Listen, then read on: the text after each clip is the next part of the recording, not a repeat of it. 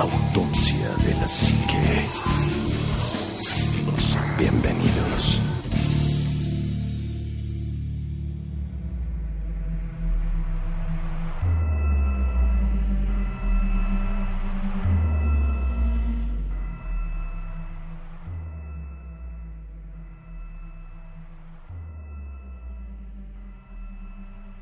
Buenas noches, bienvenidos a otro programa más de Autopsia de la Psique. Aquí estrenando la recién, la reciente temporada, la tercera, la buena. Ah, man. La buena, o sea, las otras dos no las oigo. Es que esas eran como diferentes, ¿no? Ah, Así todas es. son diferentes, todas son buenas. La verdad es que muchas gracias a ustedes. Seguimos en el top 10 de, de iTunes. De iTunes. Qué padre, ¿no? No, Es bonito eso. Es padre porque todo el trabajo, todo el esfuerzo de estarnos aquí Evitar embriagar para los ustedes, viernes. para ustedes este, desvelándose, para nosotros desmañanándonos, estar aquí, pues eso es como que hay respuesta, ¿no? Pero pues ya lo oyeron, está aquí conmigo Juanma. Juanma, tal? buenas noches. ¿Qué tal amigos? ¿Cómo están? Omar Anima, un placer estar con ustedes otra vez en el segundo episodio de la tercera temporada de Autopsia de la Psique. Omar, muy buenas noches.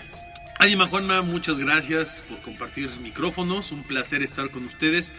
Saludos especiales a todas las personas que nos están escuchando aquí en, en- en la Ciudad de México, los que nos escuchan al interior de la República y más allá de las fronteras.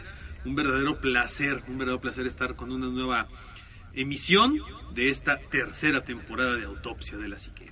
Y hoy tenemos un, un tema, híjole. Está buenísimo, está bueno. buenísimo. La verdad es que cuando estuvimos este, leyendo para, para hacerlo...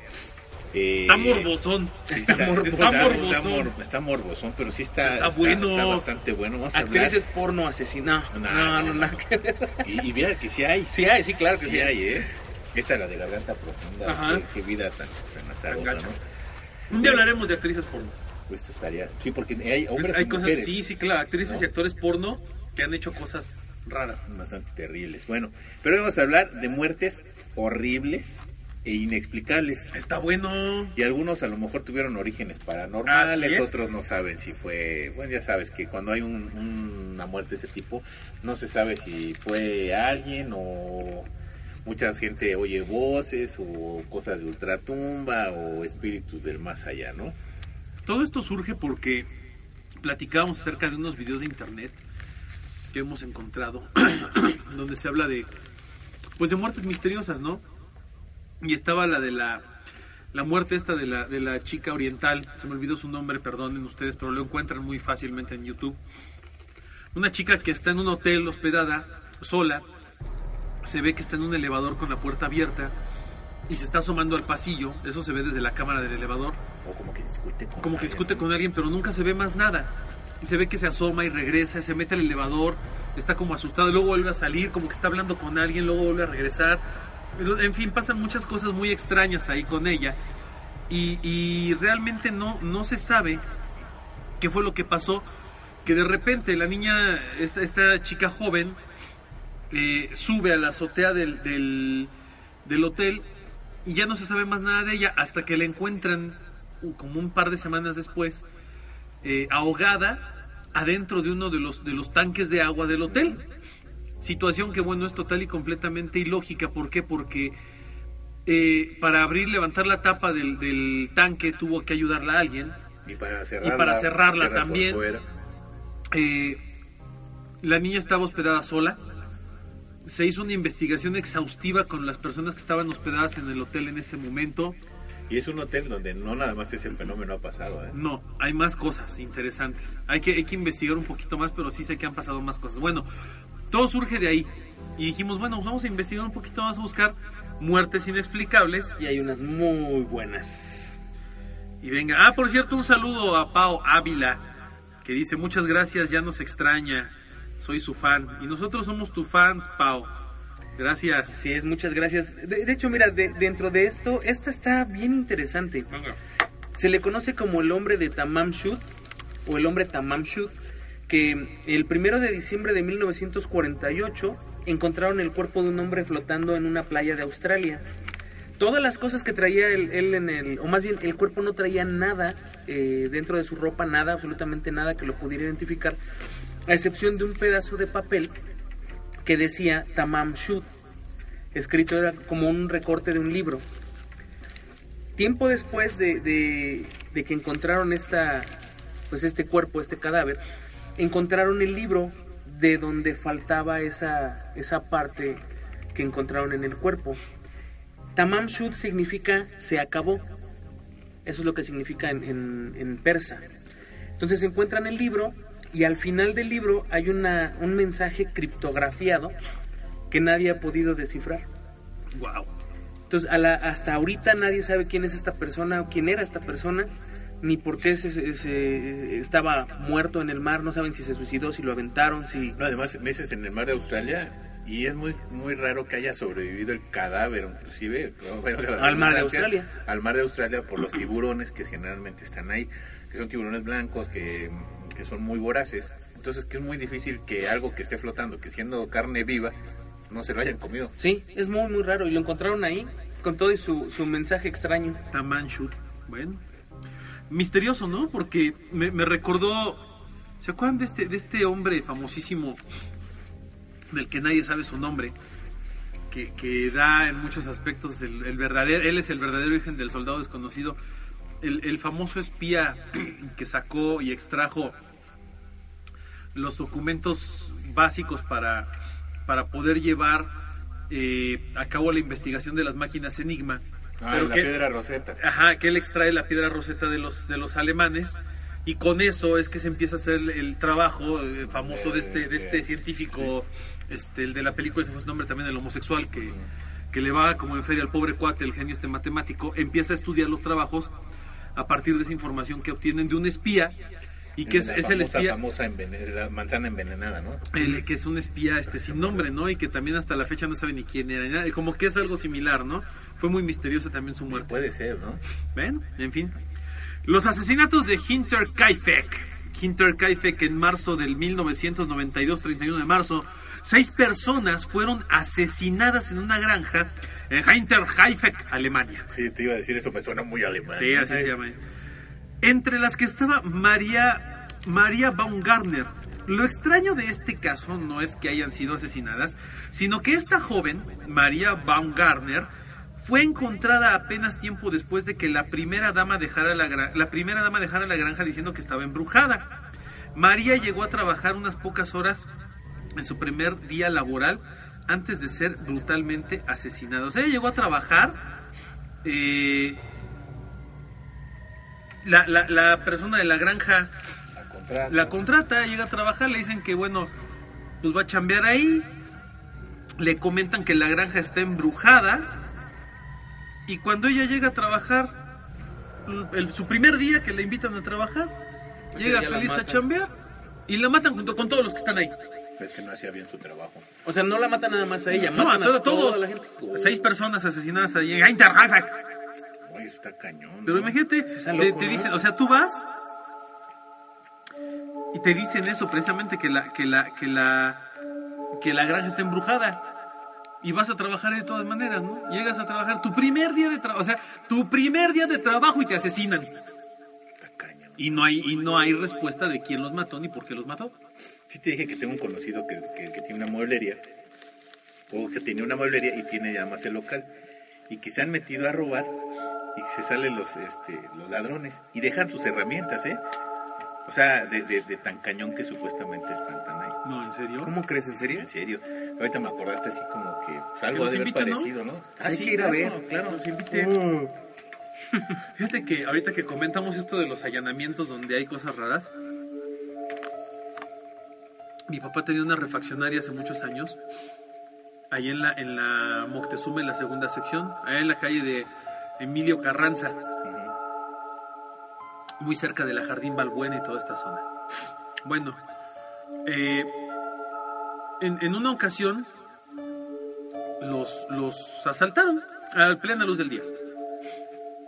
Entonces pusieron rejas y eh, eh, arreglaron ahí para que no, no se metieran ni nada parecido. Pero esa, ese, ese, esa refaccionaria, que es una refaccionaria muy grande, daba eh, a, un patio trasero de unas vecindades que estaban ahí. Esa zona es famosa porque tenía muchas vecindades. Y alguna ocasión nos contaron que, hubo un par de personas que se quisieron meter a la refaccionaria para ver qué se robaban. ¿no? Están locos. ¿Qué te robas de una refaccionaria? Puros fierros, estás, estás bien idiota. Pero que se quisieron meter y que este, y esto ya nos los contaron vecinos de ahí de la zona que los conocían y que salieron por trancas corriendo de ahí de la refaccionaria que porque habían visto a alguien allá adentro que estaba armado y que lo sacó. La refaccionaria cerrada, un domingo que se quisieron meter, no había nadie y que alguien los había sacado. Y ya en muchas ocasiones, ya tiempo después, me contaba mi papá, bueno, no él, sino otras personas de ahí de la refaccionaria, que, este, que pasaban cosas, que les movían las cajas del lugar, que movían los muebles, que escondían cosas, que veían sombras, o sea, sí había algo ahí, pero era algo que andaba pues, como cuidando, ¿no? Curiosamente, ahorita que contaste también me acordé de esa, de esa historia. Sí, acá es una viejita. No, o sea, fíjate que a mí sí me da mucho miedo las viejitas. No sé por qué, pero de todos los espíritus con los que no me quiero encontrar un día en mi vida, es con una viejita. He visto niños, he visto niñas, he visto señores grandes, señoras, pero una viejita nunca. Y creo que sí me daría harto pelo. Sí, eso es feo eso. Bueno, hablando otra vez de estas muertes misteriosas, las muertes de Bogley y Chandler. En la víspera del año de 1962, un físico llamado Gilbert Bogley y su familia y una mujer llamada Margaret Chandler, o sea, la esposa de uno de, de los colegas de Bogley, ni siquiera su esposa, Ajá. escaparon de una fiesta para tener relaciones íntimas. Cuerpos. Desde ahí ya estaba misterioso. el asunto. A la mañana siguiente, sus cuerpos fueron descubiertos en la orilla de un río. Desnudos. Mm, Misteriosamente nadie pudo averiguar cómo murieron. Mm. Sus cuerpos no mostraban rastros de veneno y sus cónyuges no tenían eh, coartadas, te- bueno, tenían coartadas sólidas. O sea, aparecen muertos los Sí. amantes. Los Pero dos nadie sabe cómo, ni por qué, ni ahí junto al río. junto al río en un carro. El siguiente es ese, ese caso da como para otro tema, ¿no? Sí, y es, es, es muy... ah, Es muy extraño porque los científicos como que no se logran poner de acuerdo en qué es lo que sucede. Este caso es el caso de la combus- combustión, perdón, eh, espontánea humana, que es cuando un ser humano de la nada se prende en llamas hasta que se carboniza. De hecho, hay eh, la foto que, que circula mucho por las redes es una foto de un sillón quemado con un par de piernas humanas colgando, porque lo que se quema de ese ser humano es el torso, toda la parte superior, pero las piernas no se queman, no se combustionan. Supuestamente esto eh, aparece a- o, o sucede desde dentro hacia afuera del, del ser humano. No es que se prenda en llamas por fuera, sino empieza a arder desde el interior, se empieza a consumir por, por un fuego interno hasta que se carboniza y se desintegra. El 22 de diciembre del 2010, un vecino de Michael Fartley fue a casa de este señor porque veía que salía humo de, de las ventanas y no sonaban las alarmas de incendio. Al mismo tiempo, pues, llamó a la policía. Cuando el fuego finalmente se extinguió, un grupo de forenses ingresó para investigar qué había pasado. Lo que encontraron fue que el origen del fuego estaba en el cuerpo de Michael, como si este hubiera explotado, que les digo es desde adentro hacia afuera, un- una, una, una llamarada interna muy Sí, un, cal- extraño. un calor extremo. Extremo. Estaba viendo cómo hacían experimentos porque precisamente este caso es como muy, muy llamativo. Decían que es muy difícil que puedas tener una combustión interna. ¿Por qué? Porque no hay oxígeno adentro. O sea, y es mucho líquido. Entonces como que es muy difícil que te puedas prender por dentro, ¿no? Una. Ujú. Dos. Ya aprendido cómo aguantas tener, porque las personas que luego mueren inciner- incineradas pues traen algún tipo de ropa o algún tipo de químico arriba que permiten la combustión este, permanente, ¿no? Por decirlo así. Pero una combustión así este, espontánea, pues necesitas como algo que esté avivando el fuego. si tienes una fogata, pues echas leña. Si tienes este, pues la estufa, pues tienes el gas. Pero una combustión así, dice, bueno, ¿de dónde sacan el combustible? No, y Que aparte, es muy difícil, ¿eh? O sea, mantener aparte- el fuego, ¿eh? Sí. Aparte, espérate. Decían, eh, yo, yo leí mucho acerca de esto de la combustión espontánea y había un par de científicos que decían que era porque seguramente las personas se quedaban dormidas fumando y se les caía el cigarro en la ropa y se les prendía. Bueno, ok, va. Te, te- te- creo que te quedes dormido fumando, ¿no? Esa es una que puede pasar. Que se te caiga la ceniza y te prendas, va. Pero que no, uno, que no reacciones. Sí, al, al, al ardor, al, al dolor. Dos, pon tú que te dio un infarto. Te moriste ahí. Te estás chamuscando. Se te quema la ropa. Te Pero no prendes, es suficiente Pero no te carbonizas. No. ¿Cuánta, tú Ni sabes, quedas como la foto. ahí te va, tú sabes cuánto... y se los digo por qué, porque apenas eh, el, el año pasado fallecieron dos familiares, tres familiares míos que fueron incinerados. El tiempo que tarda una incineradora Y es una incineradora, industrial, profesional industrial diseñada especialmente para chamuscar un cuerpo hasta las cenizas, se tarda horas. A ti te dicen, vamos a meter al cadáver al mediodía y a las 3 de la tarde, 4 de la tarde te entregan las cenizas. Dos, tres horas después. Y es una cámara de combustión. Sí, es cerrada y Es está cerrada, alimentada está externamente. Está alimentada externamente.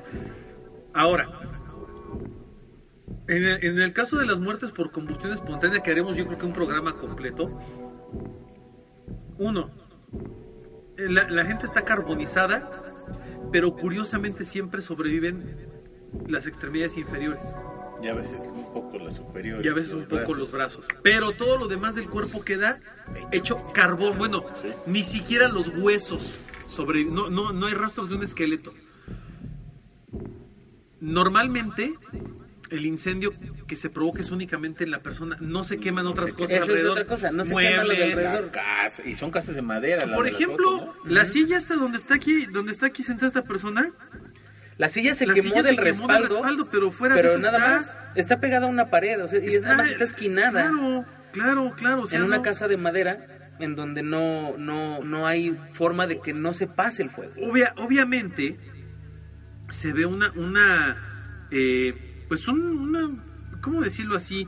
Eh, sí se ve que hay un, hay una especie de, de, de, de- de llamarada que quemó algo de la pared que la, la calentó, la requemó. Como que la Pero- lloró de, de, De hollín. De hollín, Ajá. ándale, de Ujú. hollín.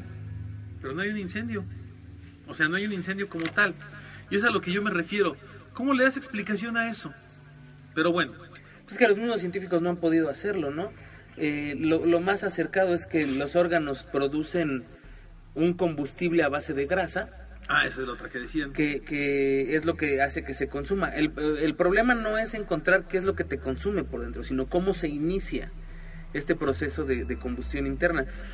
Bueno, humana, no sé si es interna es el de los carros, pero cómo se genera este proceso, por qué hay un calor tan, tan alto que te empieza a, a- a quemar por dentro.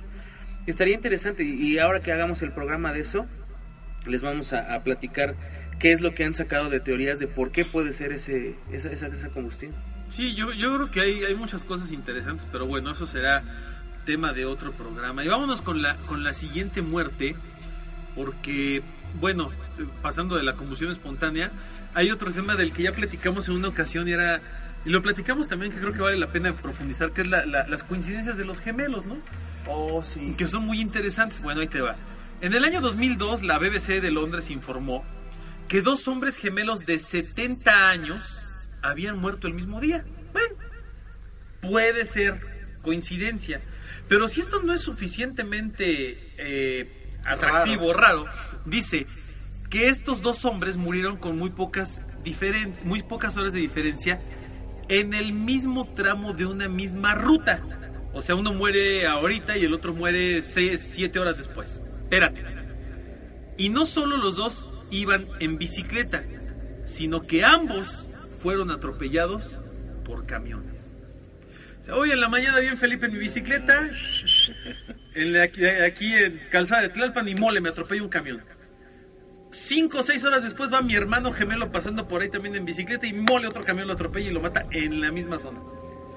Chanclas, es, En es la muy coincidente, Muy ¿no? Es- cerca. Sí, es la conciencia muy... Muy grande. muy grande. Dime que no existen coincidencias en este mundo. No, sí, sí las existen, pero es que no es no es una coincidencia, es una fórmula matemática que Ya está coincide. destinado, así, sí, está es- es- destinado así a morir. Y, y Es además dijeras, bueno, salió por alguna emergencia, pero sí, sí la, la nota dice que la policía aún no sabía, pues, no había puesto en contacto con la familia. No, O sea que la persona, la segunda persona no sabía ni siquiera que había muerto su hermano. hermano. Entonces, eh, eh, ni siquiera sabía que había muerto en el mismo lugar donde No, nada, él no iba. sabía nada. Solo fue, lo- te digo, la coincidencia grandísima, ¿no? Qué, qué curioso, ¿no? Ah, un día hablaremos Sí, de... está grueso. Vamos a hacer un programa acerca De de las coincidencias. coincidencias de gemelos. Está- estaría Ellos son buenísimas, muy buenas. Hay que invitar unos gemelos. Hay unos gemelos que quieran venir. Sí. Yo tengo por ahí algunos, creo. Si Sí, no, eh, avísenos quién Este, es. este es el del, de uno que, que supuestamente estuvo maldito por una bruja. Ah, no. Sí, en 1991 Christopher Case comenzó a actuar de una manera realmente extraña. Se había negado a continuar la relación con una mujer y pronto comenzó a creer que ella lo había hechizado con una brutal maldición. Yo creo que todos, ¿no? Pues en algún momento sí. Christopher comenzó a llenar su apartamento con, crucifi- con crucifijos y, y velas y a rociar el suelo con líneas de sal. Llamó a uno de sus amigos y habló sobre sentir un fatal presentimiento. Y unos días más tarde fue encontrado muerto en su bañera.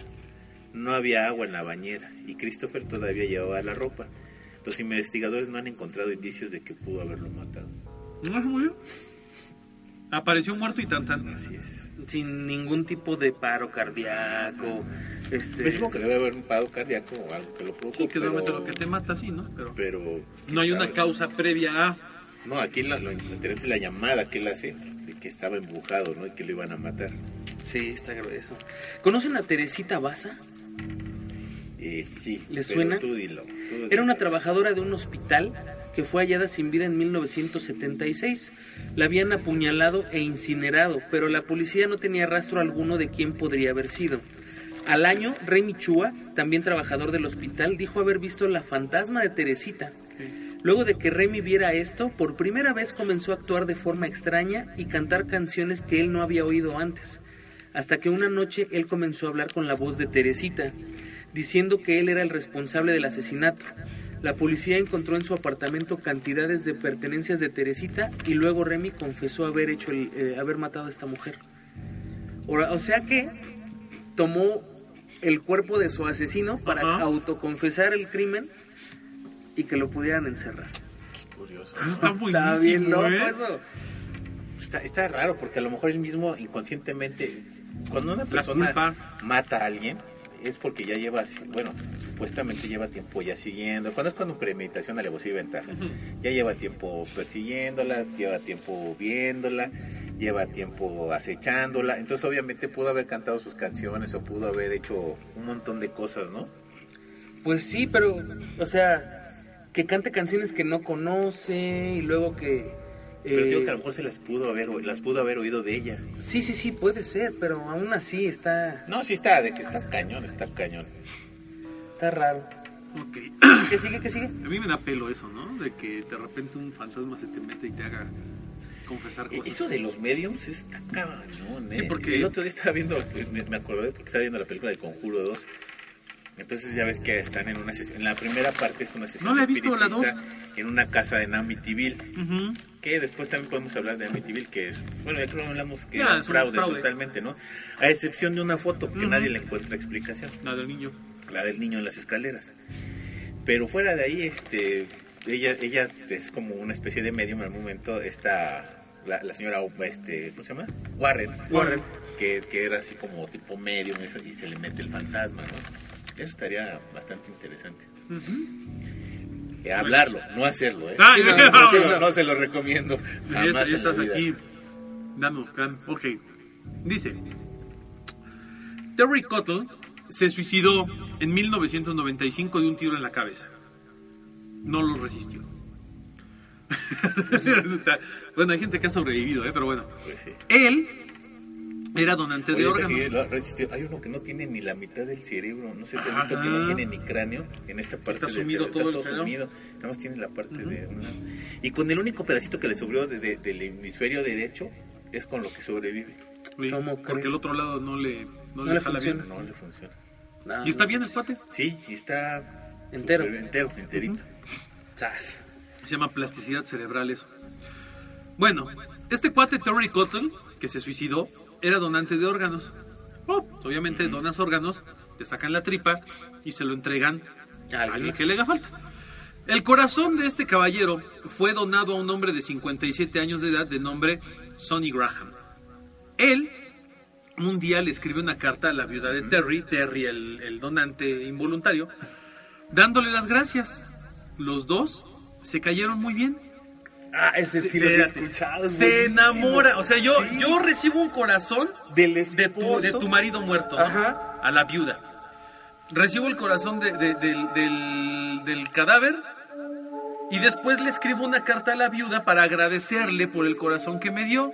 Se conocen. Me conozco, nos, nos hacemos amigos. Es que ese corazón latía para ella, pues. ¿no? Espérate, Sí, no, pero no, espérate, espérate. No, espérate. Espérate.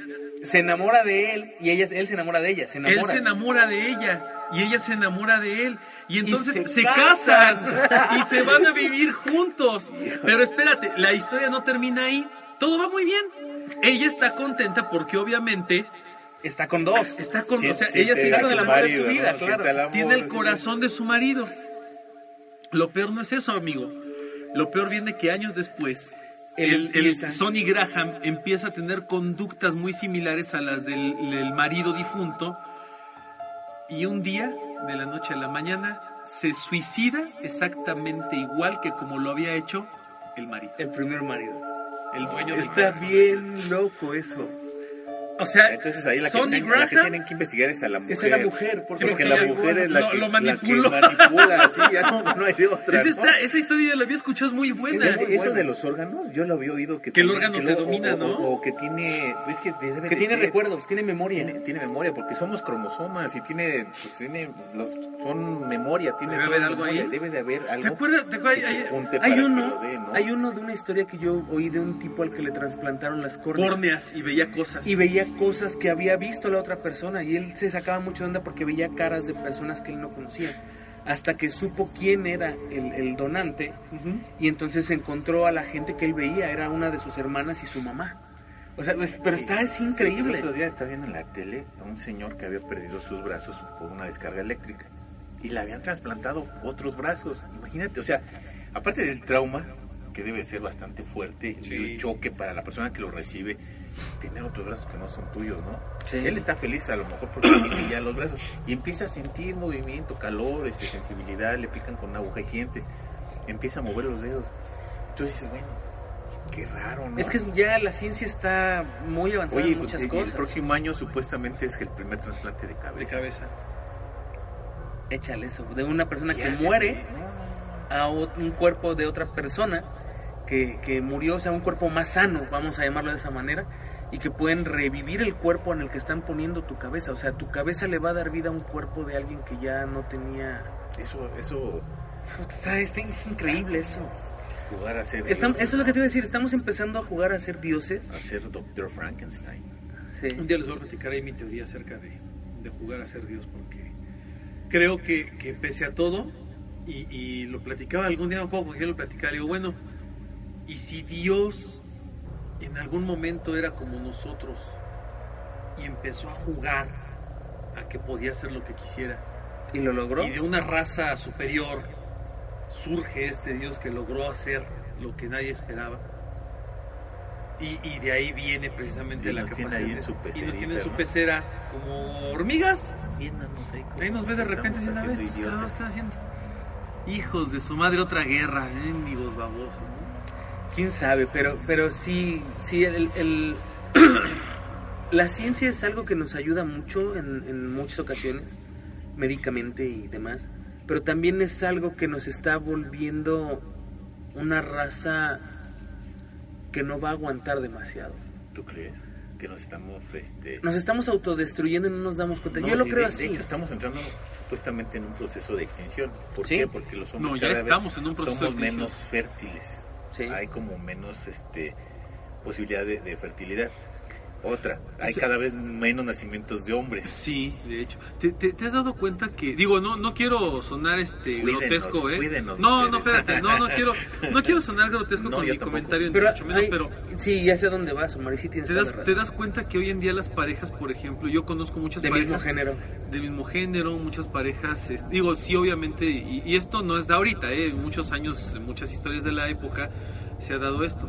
Pero también te has dado cuenta que las parejas heterosexuales les cuesta más trabajo concebir. Sí.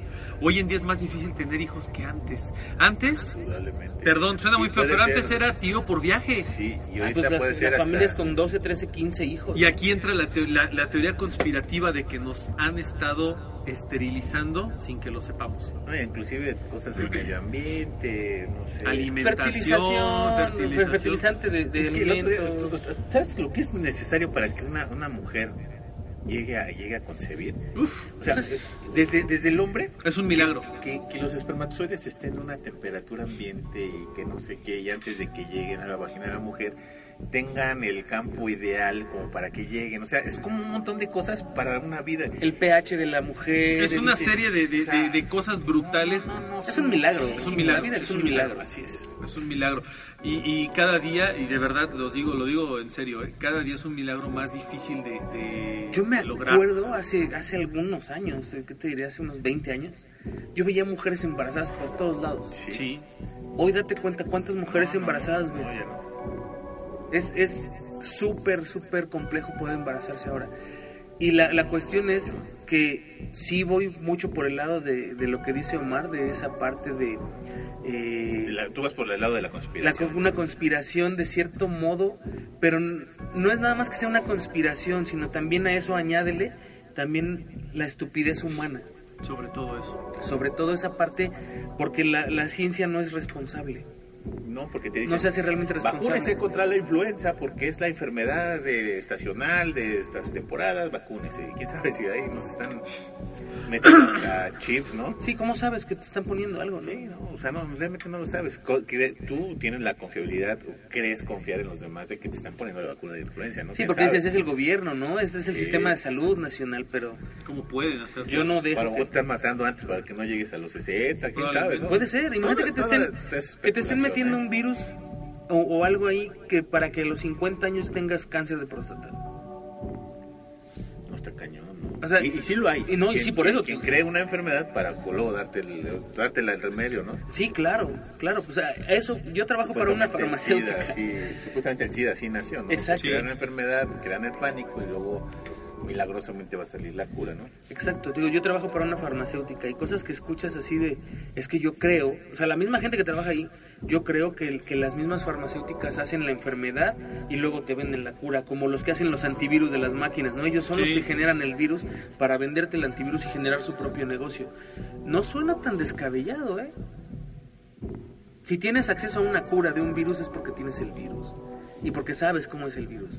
Muy probablemente ahí se haya desarrollado. ¿no? Virus tan, tan extraños como el ébola, como el, el este, el Zika, aparecen de la nada. ¿En serio, de la nada? El NH1N1N, no sé cómo decía la maestra el Bester Gordillo, ¿no? El leche, ñe, ñe, ñe. Bueno, ya está, bueno. El que sigue, Anima, está, Ojalá está buenísimo este. funda Este también ya lo había escuchado. Este también lo he escuchado, el de las máscaras. Las máscaras de plomo de Vinte Mejil. En 1966, los cuerpos de Manuel Pereira da Cruz y Miguel González Viana fueron encontrados en Vintem Hill, en Brasil.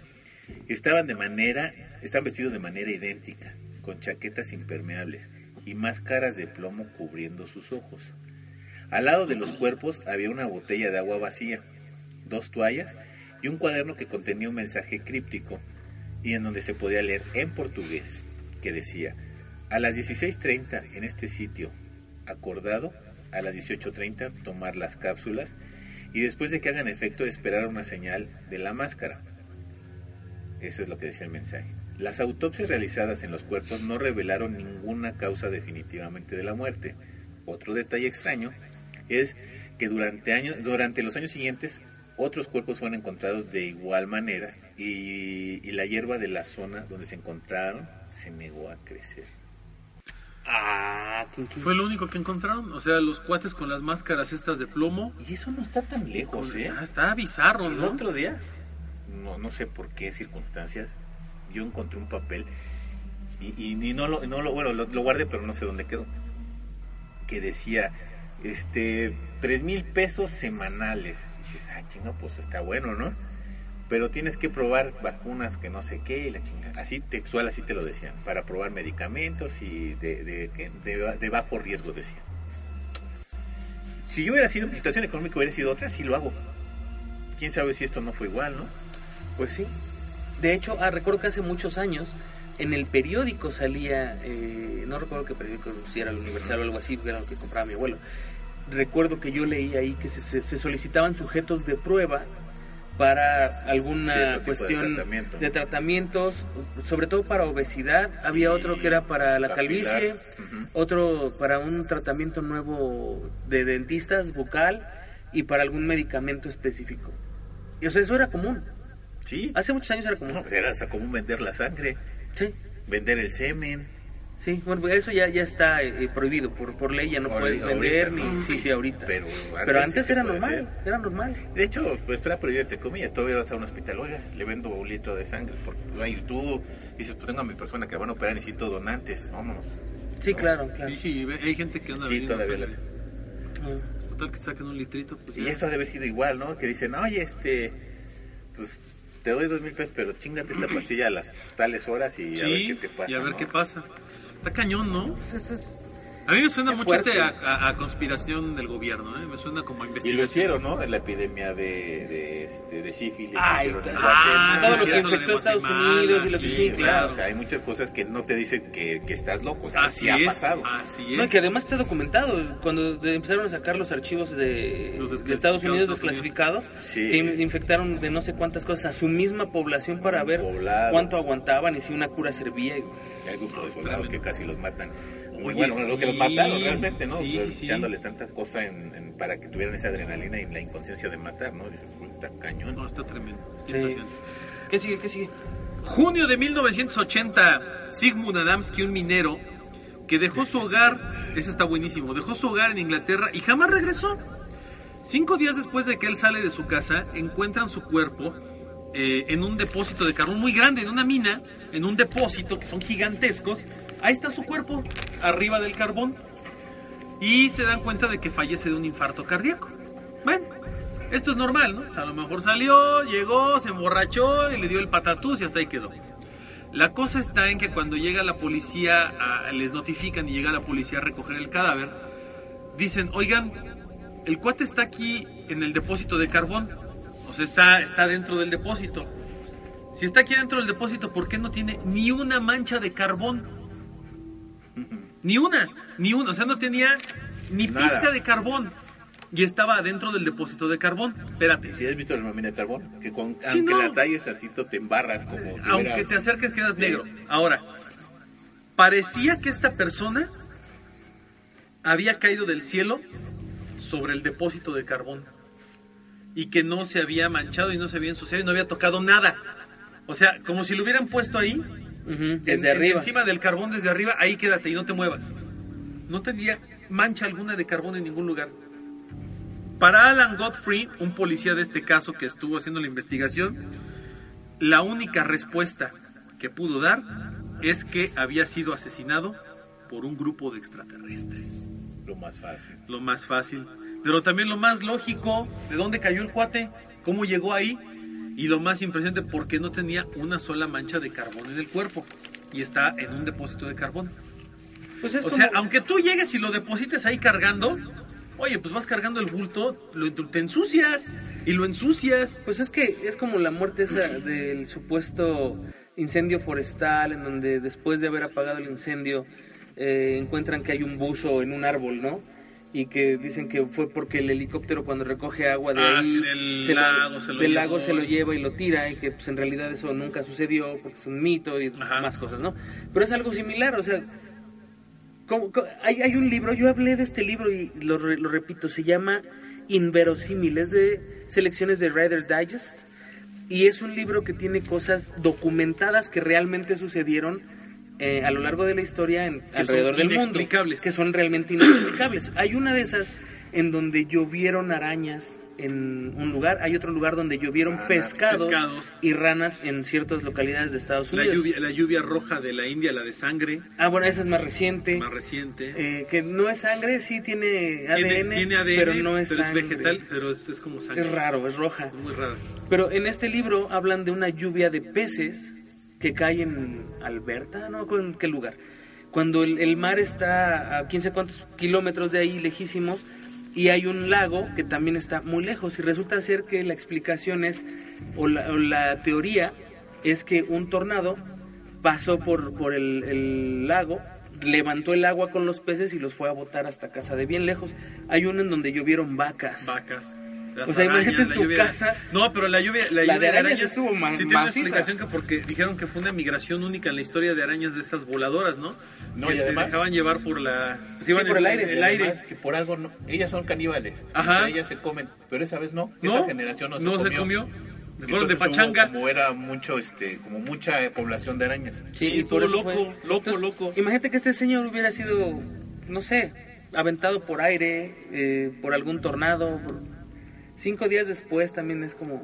Está como Raro. raro, ¿no? Sale, Ahorita vengo, voy a comprar cigarros. Y ya no regresó. Ya no regresó jamás. Literalmente. Literalmente. Qué chido. Está fuerte, ¿no? No, pero ¿cómo cayó en una mina de carbón? Por eso, eso, es lo extraño, te digo. O sea, me suena como que podría ser una explicación así. La mina de carbón no tiene techo. O sea, el depósito, la mina, la mina sí tiene, No, el depósito no tiene depósito techo. no. Una mina de carbón tiene que estar aislada. Exacto. ¿Has visto la, la película esta de Silent Hill? Sí, lo que pasó. A alguien se le ocurrió de idiota ir a prender una mina de carbón. Entonces, ¿qué pasa? Que no la pudieron apagar Sí, jamás. en el pueblo de Termina. Ajá.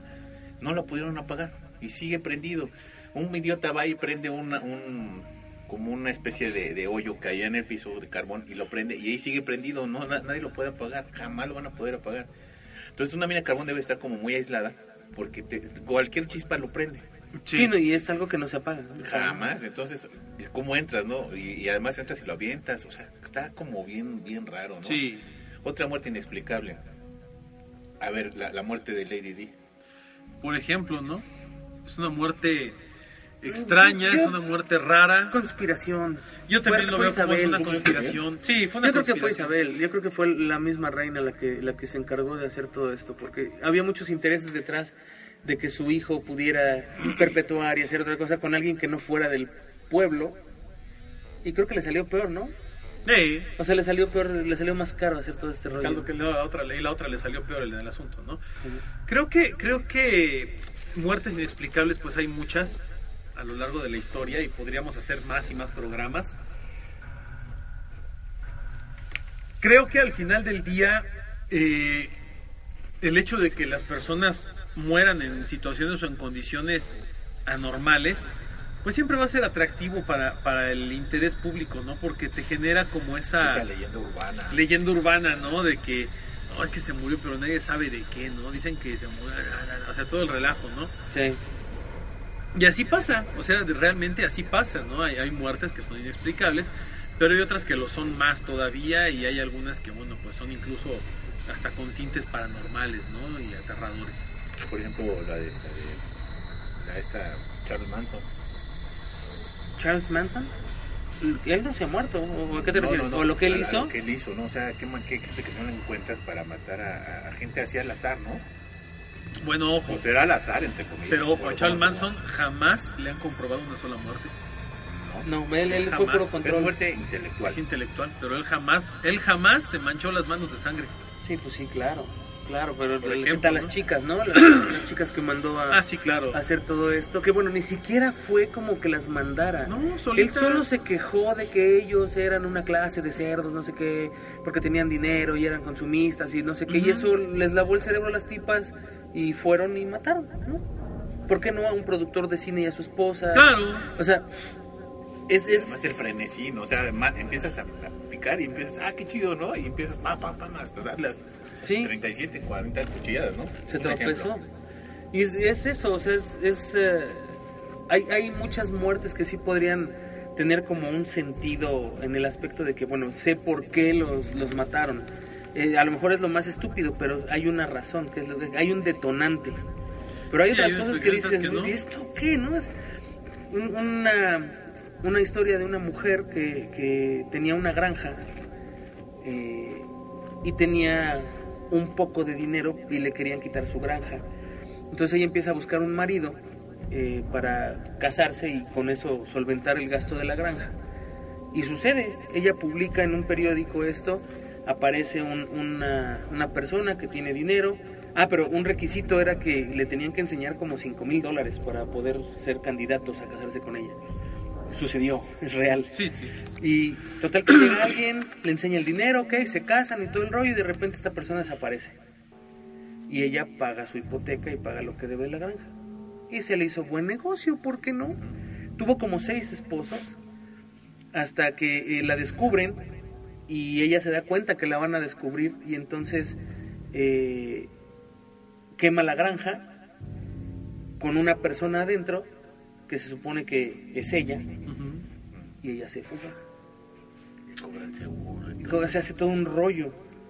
Y al final de cuentas, después de muchos años se dan cuenta de que ella nunca jamás estuvo en ese incendio. Ella lo provocó y se fue a otro lado y después se encuentran que otra mujer en otro estado estaba haciendo exactamente lo mismo que ella y murió de vieja. No. Entonces se casaba con gente con- de dinero para quitarles el dinero y los mataba. Entonces eso es como, ¿por qué no? no? O sea, muertes extrañas, pues se supone que esta mujer se murió aquí, pero ¿por qué? O sea, ¿qué fue lo que detonó que matara a estos cuates? ¿Por qué estos cuates se metían con una persona así? Eh, de entrada, si alguien te dice, tienes que ser pudiente para casarme contigo, o sea, ya como que lo piensas mil veces, ¿no? Claro. Y en esa época era tan común. Antes había cosas más extrañas todavía. Ay, pues vámonos. Ya, adiós el segundo. Lamentablemente se nos acabó el tiempo. Este está muy bueno. Está interesante y sabes que, que este nos da pie para muchos otros temas. Sí, la verdad es que sí. Y por ahí hay como una lista que hizo Omar con, con bastantes cosas muy interesantes, otras que estuvieron saliendo, que el ánima también traía cosas ahí muy buenas, que le vamos a echar un, Yo una, traigo uno, un bueno, es, vistazo es el ahí. tema que, que, que les propuse, lo, lo de la Virgen María, porque es, es como mucho milagro, pero también mucho mucha burocracia y muchas cosas que desmitifican el, el Sí. caso, ¿no? Nada más que no hay cómo abordarlo, ese es Mira, yo, yo soy problema. yo soy ¿no? mariano. Yo Yo, también, yo me también. considero una persona mariana. Si, si bien no soy... am, no, no estoy muy metido en la fe ya en la iglesia, no voy a la iglesia y todo. Mi fe es mariana. Y yo creo mucho en esto y, y, bueno, tengo mis razones. Pero creo que a la, a la Virgen le han hecho un negocio tan grande. Es- ese es el meollo del asunto. Y lamentablemente uno no sabe hasta dónde es lo del negocio y hasta dónde es el milagro, ¿no? Exacto, hasta dónde puede llegar. Y además me metí, eh, yo por ahí tengo un video, me metí otra vez al Callejón del Aguacate. Lo grabé de, de, de- de De entrada, principio a de fin. principio a fin, pero quiero ver si me acompañan para irlo, irlo narrando. Sí. Porque eh, en el programa este de, de- del podcast de, de Elder y Joey, este, me, me invitaron y me preguntaron que cuáles eran las leyendas de- del Callejón del Aguacate. Y sí, es cierto, son varias. Entonces, como que yo siempre las había abordado como individual, ¿no? Me preguntaban qué pasó en el Callejón del Aguacate. Pues decía lo del niño, lo de la llorona, lo de la Virgen, pero como que siempre lo abordábamos como en partes separadas, ¿no? Y ese día que me metí al Callejón del Aguacate a grabar para otra persona, dije, bueno, pues, ¿por qué no hacer un programa a lo mejor para que vean cuál es el recorrido del Callejón del Aguacate completo? Sí, Sí, está bueno. estaría- De entrada o de entrada por salida, hay una casa embrujada que está en Tacubaya. Está muy padre esa casa, hay que también Hay que ir, ver. hay que ir ahí. Está lo de esta mueblería, voy a ver si Sí, consigo los muy para bueno. ir, por lo menos para que vean qué, qué es lo que Sí, hay. o sea, vamos a ir de día.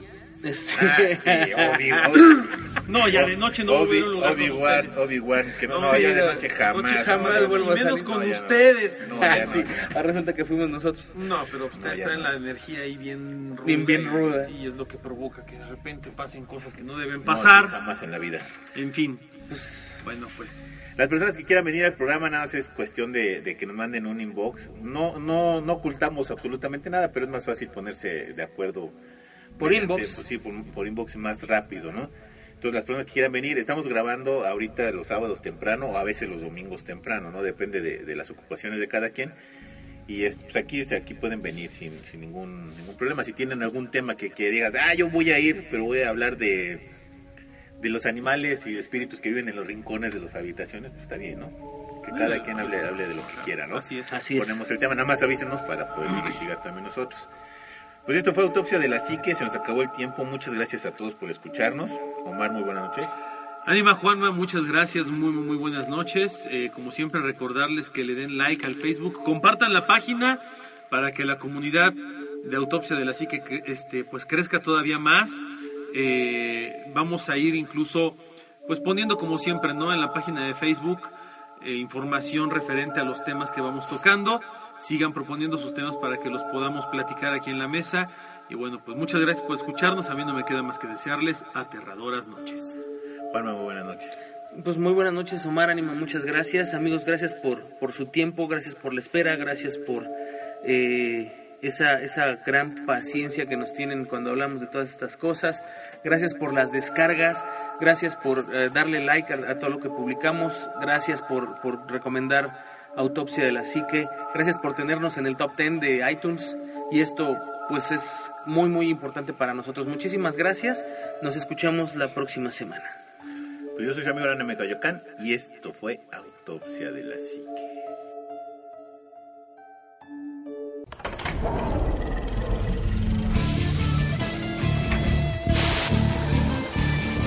Autopsia de la Psique.